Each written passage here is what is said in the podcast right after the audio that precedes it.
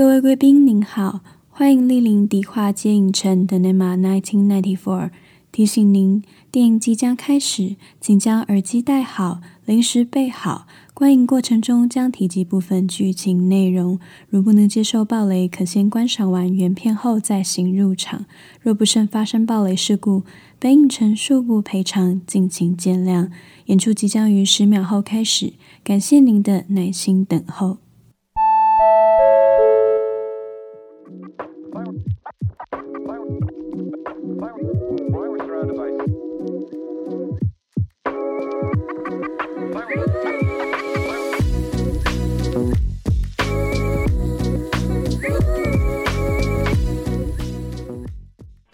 Hello，大家好，好久不见，我是刚结束面试地狱的老板艾迪，欢迎和大家回到迪化街影城哦。那不知道大家有没有发现片头曲换了呢？没错，就是前阵子我呃算是也沉淀，就休息了一下，那也为了庆祝自己 IG 久违的终于破了一百人。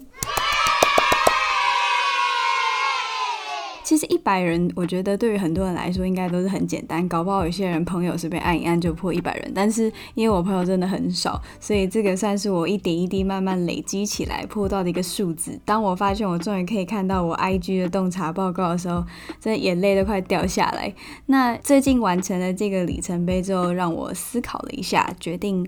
呃，我的节目呢，可能可以迈向下一个阶段，所以我开启了迪化街影城的第二季。那大家今天听到的这个，就算是一个新的系列，叫做小聊迪下。因为之前我的主线节目主要都是会比较深入探讨一个电影或影集，他们之于我个人生命经验的一些影响。那可想而知，这种东西都还蛮沉重的，而且我都要准备蛮长一段时间。可是其实还是有很多作品是我看完当下很有感，想要立刻跟大家分享感想，但可能就没有什么生命经验可以结合的。那以后呢，我就会放在这个环节跟大家小聊一下我自己的感想。好，那今天小聊底下的第一集呢，要介绍算是又是一个跟风失败的节目。其实我好像也没有在 care 跟风啦，我都做自己想做的。毕竟，好，我就是没有掌握流量的密码，难怪 爬升的那么慢。啊，今天要跟大家介绍的就是前阵子和华灯初上长剧 Netflix 排行榜一二名的韩国恋爱实境节目，叫做《丹麦女孩》哦，没有，好啊，是《单身即地狱》（Singles Inferno）。那一样没看过的，怕被暴雷的，请你们先转身离开，不要怕分手说不出来。那有看过的，决定要跟我一起探讨的，就继续往下收听吧。 여기 두 개의 섬이 있습니다. 서로의 직업과 나이도 모른 채 제한된 상황 속에서 본연의 매력에만 집중하는 곳 이곳은 지옥도입니다 지옥도를 탈출하면 천국도가 있습니다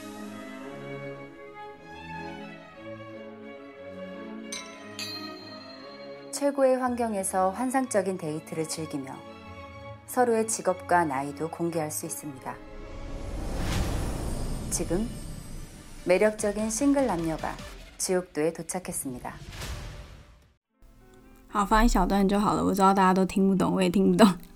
那我不知道现在在收听这一集的每一个人是当初一爆红就收看这个节目吗？还是跟我一样很慢才跟上的？因为我本来是完全不想看的，我对这种恋爱实境节目是真的没什么兴趣。我类似的节目像是日本有《双层公寓》，或者是欧美国家有那种欲罢不能。我自己有看《双层公寓》，然后我是《双层公寓》夏威夷版的大粉丝。他给我的不只是一种恋爱实境节目，你还可以看到每一个人的生活形态。除了谈恋爱之外，他们还想要在这段期间去完成什么梦想，在这个节目里面都可以看到。那当然，这个节目其实后来就被爆说它其实是有脚本的，然后再来有也有一些关于霸凌的事件传出来。这个呃之后再说。那像欲罢不能这种完全是以肉体为主的节目，我就没有看。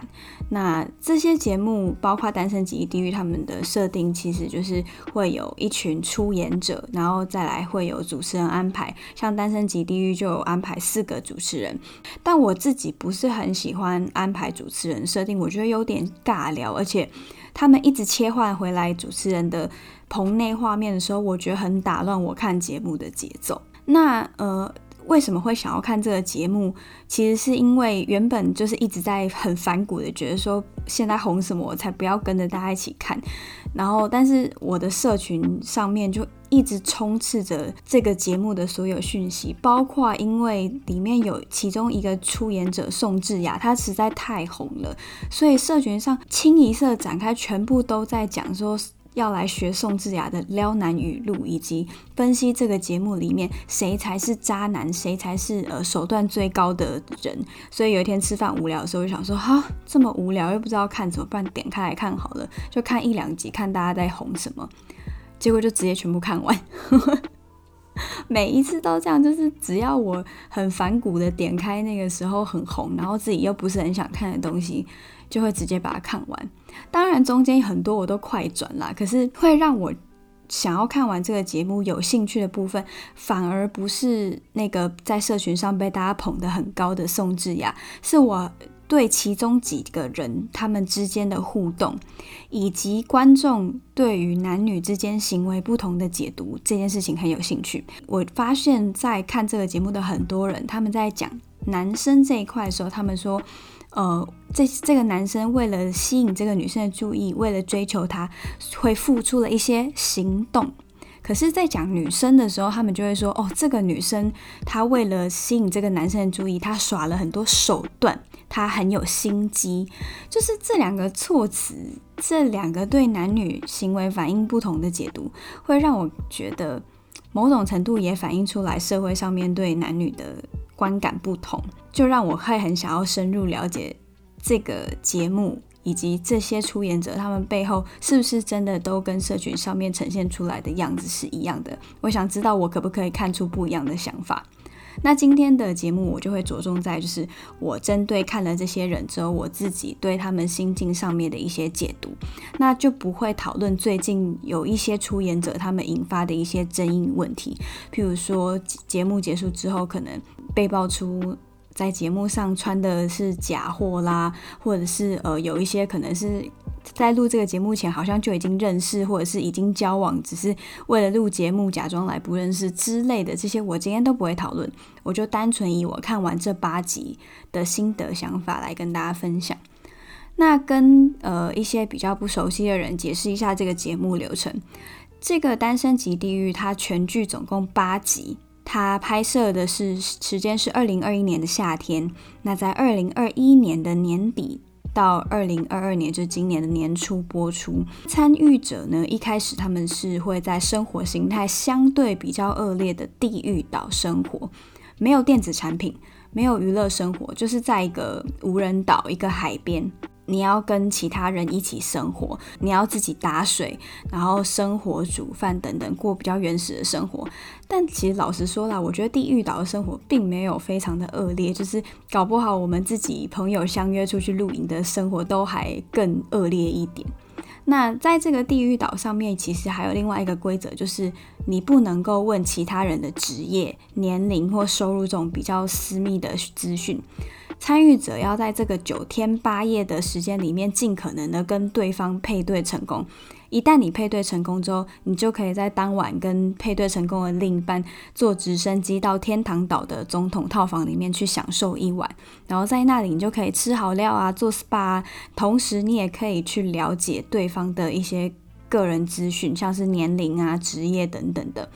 那我觉得不能问资讯这个设定其实蛮重要的，因为他有了这个前提的设定，就等于你只能很本能的去根据这个人的外貌、这个人给你的感觉，以及你跟他相处起来的氛围，去感受这个人对你有没有性方面的吸引力。然后再来是我觉得不不能问职业跟年龄这件事情，在韩国还蛮重要，是因为韩国人其实很重视年龄。然后再来相亲类型的话，就会很在意这个人的职业跟收入，就是会了解说你的发展稳不稳定嘛。但拿掉了这些前提之后，就可以比较单纯的去完整的在意这个人是不是适合你的人。那这个节目其实有另外一点我不是很喜欢的原因，也是因为它这个片名，而不是片名啦，节目名称，它叫《单身即地狱》嘛。可是我觉得大部分看这个节目的人应该都是单身狗吧，应该都跟我一样吧。你看到这个片名的时候不会很火大吗？想说，看我就是在地狱啊，怎么了吗？我觉得这个片名，这个节目进行的形式，多多少少有传递了一些单身的恐惧，就是。跟你说哦，你单身，所以你要待在地狱岛。然后你一旦配对成功，你有了另一半之后，你就可以到天堂岛。这种这种节目操作，我自己也没有很喜欢。然后再来是他的审美，其实非常的单一哦，就是他这些出演者都一定都是有挑过的，男生基本上都是肌肉男，女生都是主打长发，身材非常火辣或者是甜美可爱。没有像我们这种比较普通的，我觉得像我们这种人，应该就只能去地狱岛通马桶而已。那肌肉男的部分，因为我本身对肌肉一点兴趣都没有，所以他拍摄了大量就是他们在地狱岛健身啊，或者是肉搏这些场面，我全部都快转，我完全不想看。那所以，呃，这个节目就会让你感觉到说，你可能要有一定的条件、一定的交际手腕，你才能去参加这个节目，甚至你才能在九天八夜的时间里面尝试去离开地狱岛。在这样子的呃节目设定下，其实有很多时候你去认识这个人，你想办法跟他配对成功，可能也不一定是为了感情，你很多时候可能只是不想要再留在地狱岛被蚊子咬，你才。决定要跟想办法跟这个人配对成功，所以我不确定这样子的实境节目能不能真的找到真爱。虽然说制作方主打这个节目是没有脚本的，都是大家真实的反应。那可是呃，我觉得基本上这种恋爱实境秀或多或少都有安排的成分啦。那像是《双层公寓》的木村花事件，就是大家可以去。Google 一下到底发生了什么事情？虽然说制作方因为有其他节目的事故前提，所以他没有确保每个出演者都有经过呃很严谨的心理智商的评估，确定他们的心脏都够大颗才可以出演。但呃，这个这样子的节目，其实我觉得大家就是看看就好，不要太认真。那如果他真的再出第二季，我应该就不会再看了。到那个时候，我觉得热度应该也不会像现在那么热了啦。那讲完这个节目的流程之后呢，就来跟大家讲一下人物的部分。人物就是我会看这个节目最重要、最重要的点。我觉得分析每个人的心态很有趣。那呃，第一个来跟大家讲的是女生的部分。我今天应该会跳着讲，就是呃，会跟我对这这个人有兴趣的程度来分配我谈论他的篇幅。那第一个要跟大家聊的呢，就是宋智雅。那她应该是《单身即地狱》整个棚的最红的一个出演者。她非常的漂亮，大家都觉得她长得很像 Blackpink 的 Jennie。那我也觉得有一点神韵相似啦。可是，嗯，我对她就是蛮无感的。可能他的型就真的不是我的菜，那但是他非常年轻哦，他才二十五岁而已，他就是已经是一个小有名气的美妆 YouTuber。在参加这个节目之前呢，他的订阅数大概在五十万，结果节目一播完之后，他的订阅数直接暴增到一百多万。那也因为他在节目里的种种行为，所以让他一度在社群上面被捧上神坛，然后最近又因为一些争议事件直接被踹下来，就是有一点大起大落的角色。其实我后来理出一个头绪是，他为什么可以这么有的有女王气场？他为什么可以适时的头脑非常清晰的去玩弄一些？嗯，也不要说玩弄啦，就是他是在跟这些追求者相处的过程是非常有手腕，你看得出来，他其实是很清楚知道自己在干嘛的。所以我看完整季节目之后，我觉得他打从一开始就没有真的要来找他的理想型，他是来宣传自己的 YouTube 频道的。为什么？因为他其实在一开始节目公布的时候，他就有说哦。呃，一开始的五个男生里面没有他的理想型，那但是其实后来他还是有尝试去跟一些人有互动，他也是最多男性出演者喜欢的对象，就是会一直吸引大家来接近他。可是他对每一个人就是都会放一点线，放一点线，然后不会明确拒绝别人，但也不会很明确的接受别人，就是他让自己随时都保持在是一个有竞争性跟有机会的状况下。你可以说他是其实还在观察什么样的人适合上他，但另一方面，我觉得他其实来这个节目主要是要展现他自己，而我觉得他也做到了。但我后来想到了一件蛮可怕的事情，所以在此给他一个封号，就是我觉得他很像是会出现在 X 调查里面的受害者。为什么呢？不知道大家有没有知道 X 调查这个频 YouTube 频道？我觉得应该大家都知道了。因为刚刚有讲到说他很会放线嘛，当然这是在节目的进行中，大家就会觉得说哇，她就是大女主，她就是女王风范。可是你把这个现实放到现实中，在非节目进行的状态下，我觉得她很有可能会被一些心态不正确的人挟怨报复。诶，特别是在韩国这种比较父权主义的国家，可能有些人就会觉得说，你昨天不是跟我出去，你不是说跟我。出去玩很开心吗？今天怎么又跟另外一个男生暧昧？然后就火大说好戏啦，然后就分尸泼他硫酸之类的。我觉得很有可能会有这个状况发生。下一期你就会看到 Will 做一集说：“大家好，我是 Will，今天来讲一起非常新的分尸案，它发生在二零二二年的韩国。二零二二年一月二十日，今天是个星期四，一名来自韩国的美妆 YouTuber 被人发现，呃，幸福的活着。”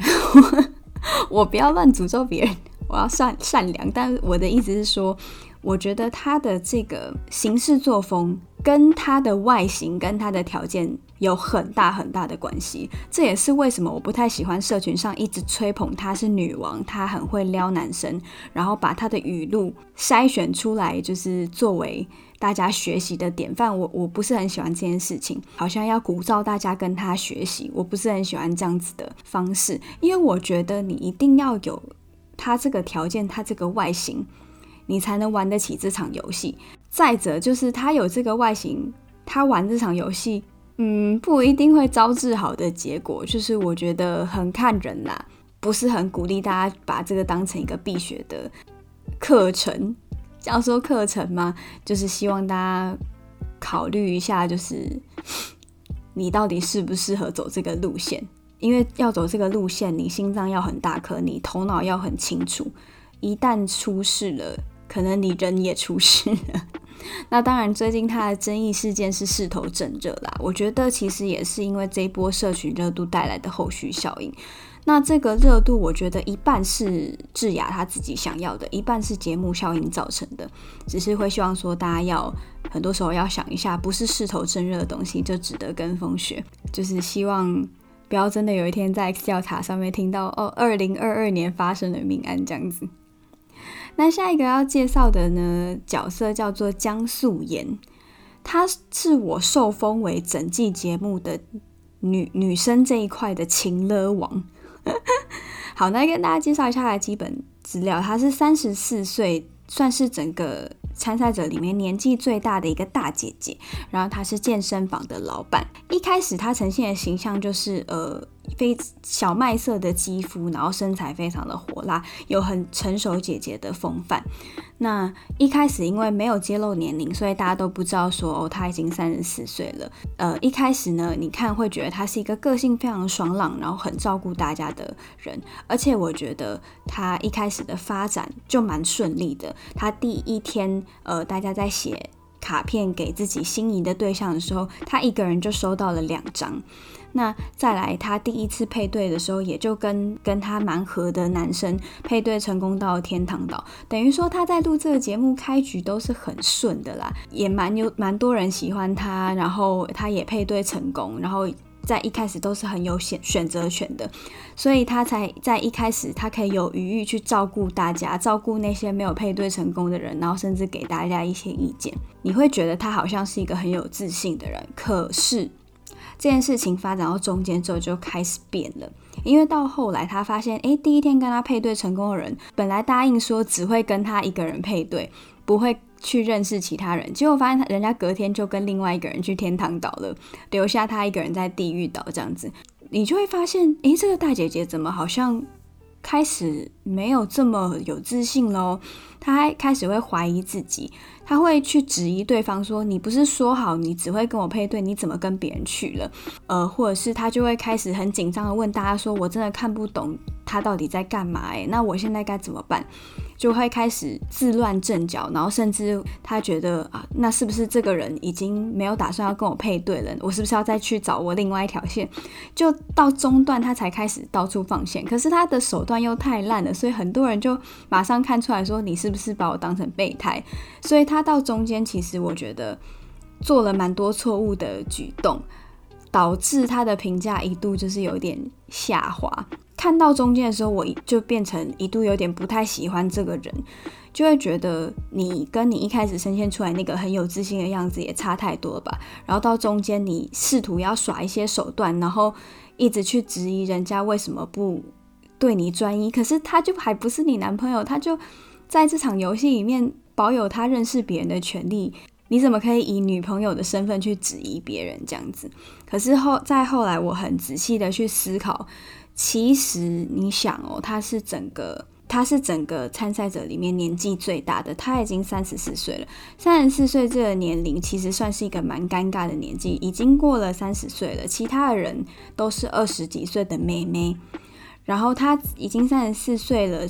是一个接近适婚年龄，甚至是适孕年龄的年纪，对女性来说都是一个非常尴尬的状态。好不容易这个节目是一个不会在第一天公开年龄的节目，所以他可以尽情的施展他的魅力，而他在开篇的时候也做到了，大家都觉得他是一个非常爽朗、很好相处的大姐姐。结果没想到过了一两集之后，发现他的竞争力好像没有这么稳固喽。大家开始慢慢施展魅力之后，好像开始其他男生的心态就有点漂移。我觉得他的不安全感。对比其他年轻妹妹来说，会是更强烈的，特别是在韩国这种年龄算是蛮敏感的一个国家，呃，所以我蛮能后来就蛮能体会他为什么会中段变得这么没有自信，那么不安。其实是因为开篇太顺，所以他一开始就窜得太高，然后后来直接掉下来，导致他的落差感太大。才会让他后面有点自乱阵脚，所以是我观众批评他，我可以理解，但是他为什么这么做的原因，我也可以理解，算是一个也是蛮令人心疼的一个角色。那第三个要介绍的呢，算是我整个节目最喜欢最喜欢的出演者，然后也是画面最少、最没有人讨论的一个出演者，女生就是安艺媛。那安艺媛她二十七岁，是一个健身教练，一个皮拉提斯的老师。那后面节目结束之后，她也开始经营她自己的 YouTube 事业。为什么我说最喜欢她呢？我觉得她是整部剧最聪明也最没有胜负欲的人。他从很一开始的时候，他就锁定好他的目标，他的目标是一个男生叫金俊植，所以他一开始就确定说好，我就是想要。抓紧这个人，所以他没没有变过心，他就决定要跟这个人配对，他就是从一而终了。那一开始他的配对其实是失败的，可是刚好金俊植也没有跟他想要配对成的人成功，所以他们两个人就一起留在了地狱岛。那他其实也没有放弃这个机会，就变成说我们两个没有一起去天堂岛，但至少我们两个一起在地狱岛啊。那他就把握跟他在地狱岛相处的机会，了解了俊植，然后也让俊植发现了。他本身的魅力，他们两个有了新的相处机会之后呢，第二天他们就成功配对到天堂岛，然后接下来其实等于他们两个就算是蛮稳定的自己在发展了，然后也就这样一直到了节目结束，所以这也是为什么他们两个人的画面那么少原因，因为他们两个很没有看头。那我觉得艺媛让我最喜欢的地方就是他。很常陪大家聊天，算是地狱岛的张老师的部分。那你从他聊天的内容，可以除了可以知道议员是一个很体贴的女生之外，你会发现他从头到尾都很清楚每一个配对进行的状况。他知道素颜为什么心慌，他知道要给其他人什么样的建议，他才是那个头脑最清楚、纵观全场状况的人。我觉得有一个原因，也可能是因为他很常被留在地狱岛，一直观察大家，然后大家也对他没什么戒心，因为他从一开始就跟俊植发展得很稳定了。可是也因为这样子的关系，他总是可以在大家可能有一些心理上犹豫或者是彷徨的时候，给出一些非常冷静精辟的意见。所以他是整部综艺画面最少，但也是让我最印象深刻的角色。那下一个呢，算是就是我这次会想要讨论《单身即地狱》这个节目的角色的主因。我好多等，她这个女生叫做生之燕。那她详细的介绍呢，我会放在后面。那我给她的封号呢，就是她是最认真在交友的好学生。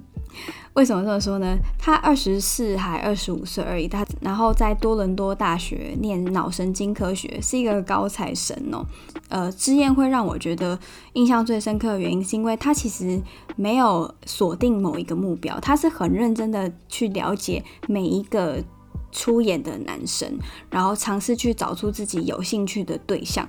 那发现有兴趣了之后，他会去很很积极的去找对方深入了解，去聊天。那对于没有兴趣的，他也不会像智雅这样放线，他就会直接保持距离，算是目标很明确，然后也很认真在进行认识对方这个任务，就是真的有认真在这个恋爱实境节目的环节里面。那这是我蛮欣赏他的地方。至于对他的详细的感想呢，我们放到后面。跟他一起配对的那个男生一起讲会比较清楚一点。那节目进行到后面的时候，还有加入新的角色，总共加入两女一男。那那个男生我今天应该不会介绍，我对男生其实都蛮无感的。那那个两个女生都跟之燕这个配对蛮有关的，所以我会放在一起讲。那男生的部分的话呢，我只会讲到两个。第一个要讲的是崔时训，崔时训就是那个社群上大家都一直在说长得很像展荣展瑞的那一个。其实我真的觉得还好，我没有很觉得没有很像，然后我对他的外表也不是很有兴趣。那为什么特别把他拉出来讲呢？因为他是整个节目我最不喜欢的男生，就是跟长展荣展瑞无关哦。我先说我没有我没有要引战，我最不喜欢他的原因是因为他太明显的。在摆烂的，你就常常会不知道他在干嘛，然后但是他又很不聪明，他就是很没有一再掩饰说我已经被智雅就是迷得不要不要的，打从一开始我就觉得智雅绝对不可能会喜欢他，可是他又对智雅死心塌地，你知道吗？然后后来他自己也认清说智雅应该是不可能会喜欢他，之后他到节目中后段完全没有任何竞争意识，诶，我觉得他游戏好像也没有很认真玩。很多事情都变得很不积极，动不动就在发呆，好像也不怎么打扮了，就是衣服也随便穿，整个就是很不在状况内。我很不喜欢这样子的摆烂心态，因为虽然说你知道自己没机会了，可是毕竟是个节目，而且你其实条件也不差，你这么快就显露出你这个没有竞争性的一面。那即使智雅不要你，其他女生也不可能会要你啊，因为你就摆，你就在摆烂嘛。我自己很不喜欢这种态度啦，所以特别把它拿出来讲，不鼓励大家学习这种人的求偶求偶方式，求偶方式，呃，求偶方式是这样讲吗？好吧，交朋友的方式，不管你在做什么事情，不管你今天是不是真的想摆烂，拜托你不要写在脸上。而且你还写在一个综艺节目的脸上，全世界的人都看得到，好不好？在 Netflix 诶，动点脑可以吗？时训，我不认识你，可是时训，加油好吗？那第二个呢，也是最后一个，就是我今天要讲到的重点，就是文世勋，这个可以说是我觉得是整个单身即地狱的。男主角吧，因为他的戏份真的太多了。跟文世勋配对的呢，就是刚刚讲到的这个好学生申之燕。这一对就是我为什么这么热衷于研究《单身即地狱》的配对。这两个人真的给我一种他们是认真来交友的，他们不是来就是录个节目打打知名度而已。我觉得他们是真的认真的想要来找自己有兴趣的对象。那呃，刚刚讲到说节目的流程是这样子，呃，你你在没有配对成功到天堂岛之前，大家是不能够问你私人资讯的。那因为世勋在节目一开始的时候，他就非常清楚，他就是喜欢之燕，所以他也很执着的，就是一直想要跟之燕配对。可是之燕一开始就没有喜欢他，所以他一直没有配对成功。等于说，大家是整个观众。主持人都没有人知道他是他的资讯，因为他到节目快结局了，才终于去到天堂岛。所以那个时候大家都在笑说，会不会整季都不知道世勋是干什么吃的？诶，想不到吧？他就真的是干吃的，最后才揭晓说，哇，他是一个二十七岁的餐厅老板。人家二十七岁已经是餐厅老板，然后我现在不知道自己在干嘛。好，那讲回来，世勋，我觉得世勋其实这个角色很奇妙。你前期会很不喜欢他，我把他封为这一季男生的情勒王，跟素颜做一个对比。因为前面他其实我刚刚讲到说，他一开始就确定他自己喜欢的就是直言，所以他也很。积极的去认识之燕这个人，甚至是在所有男生几乎都被智雅吸引的时候，他的眼睛都一直是向着直燕的。有一个桥段是他可以选择要跟两个女生去吃早午餐，他就选了之燕跟智雅。整个早午餐的过程中，他的眼睛都是一直看着之燕讲话的，然后把智雅晾在一边。我觉得智雅其实应该是第一次在这个节目里面感受到被冷落的气氛。然后后来他也有说明说，为什么他要约之燕又约智雅，不是因为他对智雅有兴趣，是因为他觉得智雅是之燕的好朋友，然后希望如果约了智雅之后，之燕他可以在一个比较放松的状态，就比较愿意跟他聊天。所以他其实是。很贴心、很细心的再去思考要怎么样对待之燕这个女孩子，可是她的这个意图太明显了，所以其实让之燕感觉到有一点压力，甚至是她释放的讯息强烈到所有人都知道她就是喜欢之燕。那这件事情其实会让之燕有一点尴尬的原因，是因为你可能就会。让其他的男生不太敢跟之燕相处，因为其实就会有一个很强大的世勋的那个气场挡在那边，就会觉得说之燕是我的，之燕是我的这样子。所以这这，我觉得这也是影响到之燕前期一直不是很想要靠近这个人原因。是是我也会这样，因为我根本就还不很了解你，可是你好像已经。就是有点在释放主权的感觉，然后你又找不到他的错处，因为他非常的贴心，所以就会有很多身边的女生就说：“你要不要给世勋一个机会？他真的很喜欢你，而且他人真的很好。”这种感觉就反而让这个交往变得有点复杂，不是因为我对你有好感，我去认识你，而是因为大家都觉得你人很好，我应该要去认识你。是我，我也不要啊！所以一开始之燕其实就有一点排斥跟世勋在一起，然后他也很明确的，就是明示暗示都跟世勋说，就是他真的对他没有兴趣。这件事情呢，就让节目前半段的世勋非常的痛苦，非常的悲痛，因为他觉得我这么贴心，我对你这么好，为什么之燕都不喜欢我？为什么之燕都跟别人去天堂岛，不跟我去？为什么我找你聊天，你都不跟我聊？他是一个，我觉得他是一个非常直来直往的人，然后情绪都是写在脸上的，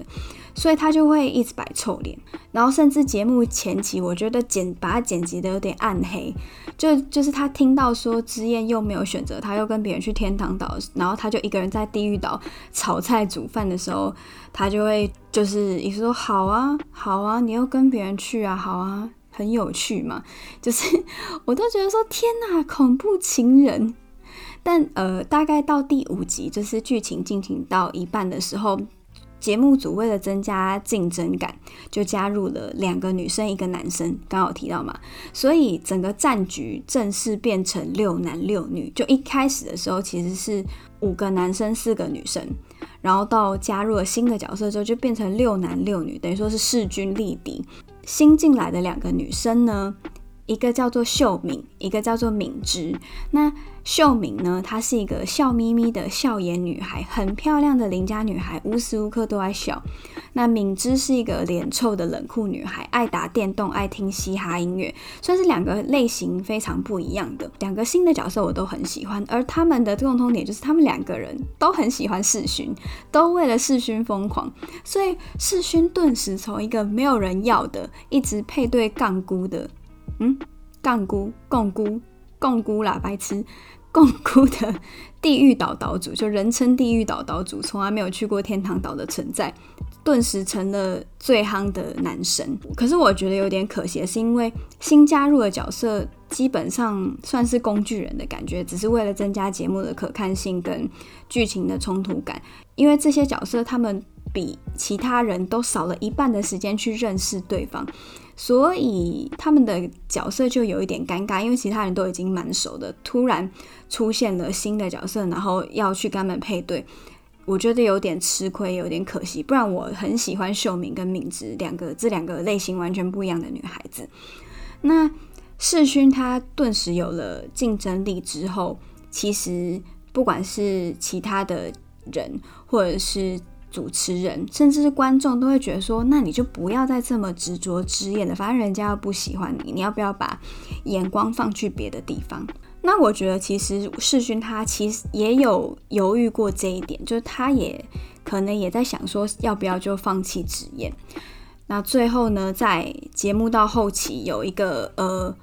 竞争的环节。他可以选择一个女生跟他去天堂岛，而且这个女生是没有拒绝的权利的。之前的环节都是配对成功，就双方有决定权，然后才配对成功才会去天堂岛。但这个游戏当时是获胜的一方，他可以选择一个女生跟他一起去天堂岛，而且女生不能拒绝。那大家心里面都会觉得说，那你就选秀敏跟敏芝嘛，反正他们两个都喜欢你，而且支燕自己也会觉得说。呃，世勋应该不会选我，但最后他还是破天荒的选择了支燕。那大家都觉得说傻眼，你为什么还是要选择支燕？就大家就会觉得说你你是故意的吗？你是在执着，还是你只是想要报复支燕而已？节目进行到后面，他跟支燕到天堂岛，终于有了敞开心胸、促膝长谈的机会之后，他才呃揭晓说，其实他做这个决定完全是为了他自己。因为他觉得这是他最后一次、唯一一次可以来到天堂岛的机会了，然后他也知道支燕不喜欢他，可是他觉得他有必要给自己一个机会，让他有跟支燕坐下来好好沟通、了解支燕想法的，等于一个一个机会吧。也是从那一刻开始。节目组就 慢慢的帮世勋洗白了。那在他跟之燕去过天堂岛之后，其实他们两个真的聊了很多。那之燕也讲了为什么他一开始没有办法接受世勋，到后来就是随着世勋的努力，他慢慢愿意打开心房去真的了解世勋这个人，就发现其实他们共同点很多，然后话题上面也很聊得来。所以其实，在对于节目来说，我觉得世勋。有没有被洗白？我觉得他有。那我为什么会对他这么有兴趣的原因，是因为他有我很欣赏的地方，就是我觉得他在很执着一件事情，跟他懂得自我反省这个部分跟我很像。那我觉得他的问题其实不是在他坚持支燕一定要喜欢他。我后来仔细想一想，其实我觉得他执着的点是他觉得为什么我的付出没有回报，因为他很认真、很细心。贴心的去思考，说你今天要追一个你喜欢的女生，你应该要怎么样对待她，不会让她有压力。所以他觉得他我都盘算得很好啊，我都帮你设想好了，你应该要喜欢我。结果今天考卷写下去，交出去之后拿回来是零分。那以他这个好学生的心态，他就会一直卡住，说为什么？为什么？为什么老师没有给我一百分？我每一题都写对啊，错在哪里？可是感情上通常不是一个付出就会有回报的状态，但他一开始一直走不出这个回圈，所以他就会散发出一个很执着的、很恐怖的气场。那也是这个气场把支燕推得越来越远。但我觉得最欣赏的是他敢做敢当的部分，因为刚刚有讲到他是会自我反省的，就是他会去想说他做错了哪里，然后他也会努力的去争取改变的机会，但。我觉得也是因为后面有两个新来的转学生秀敏跟敏芝喜欢他了。我觉得是因为前期也都没有人选择他，也都没有人喜欢他，所以他就会只好一直卡在自己帮自己画的那个回圈里面，不断的打转。但到后来有人喜欢他之后，诶，他顿时有了竞争力了，他有了一点信心，才会让他转念去想这个事情是不是，嗯，有别的思考的角度。不然，我觉得如果他维持地狱岛岛主的身份，继续帮大家炒菜到第八集，我觉得，嗯，可能 X 调查又有新的一期节目可以写了。所以我觉得世勋这个人很有趣，他有他可以值得探讨的地方。但整体来说，我觉得大家还是不要学他钻牛角尖跟执着的部分啦，因为真的有恐怖情人的潜力。但我在他身上看到很多很有趣的人性的点，算是也让我自己反思了蛮多的。那最让我心疼的单身级地狱的角色，就是跟世勋配对的职业。刚刚有讲到说，他是一个很认真的在了解所有男生的好学生嘛。我觉得他是真的想要在这个节目上面去了解。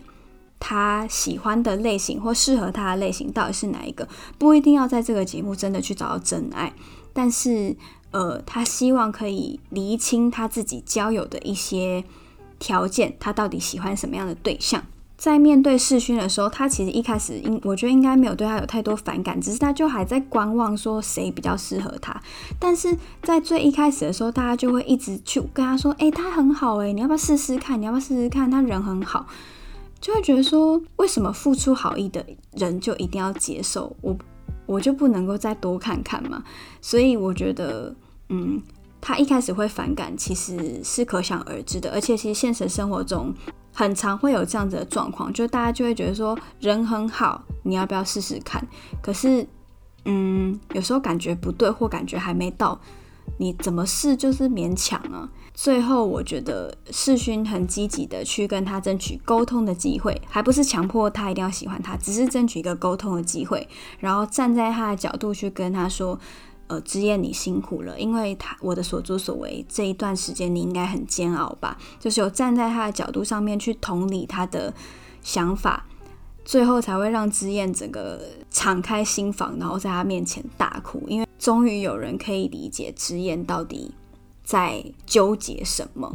那我也我觉得这才是真的会让世勋在之燕的心中这个大加分的原因。因为我其实有看到有一派的人说不知道之燕在哭三小，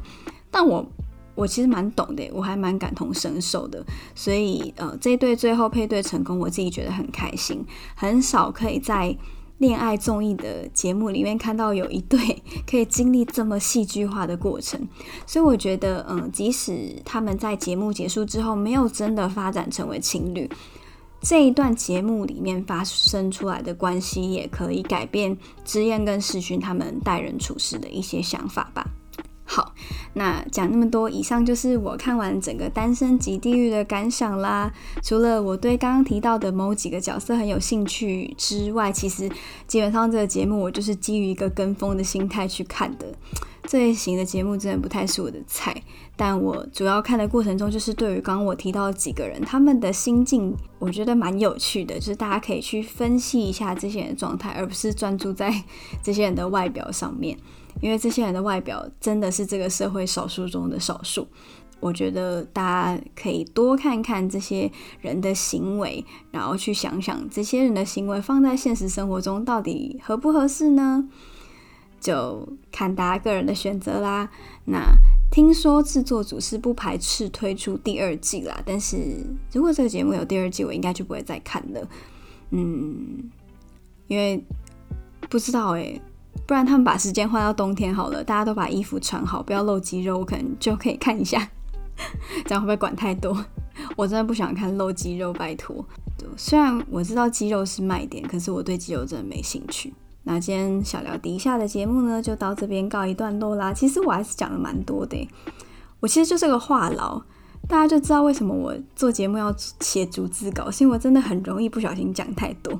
好，那小聊迪夏的节目呢，算是我新的一个尝试。如果大家有什么想要听我瞎聊的，可以在我的 IG 或者是 Podcast 的留言跟我说。那今天就谢谢你陪我听到这边，提醒你不要忘记追踪我的 IG，订阅 Podcast，留下五星好评。我是艾迪，我们下期小聊迪夏见。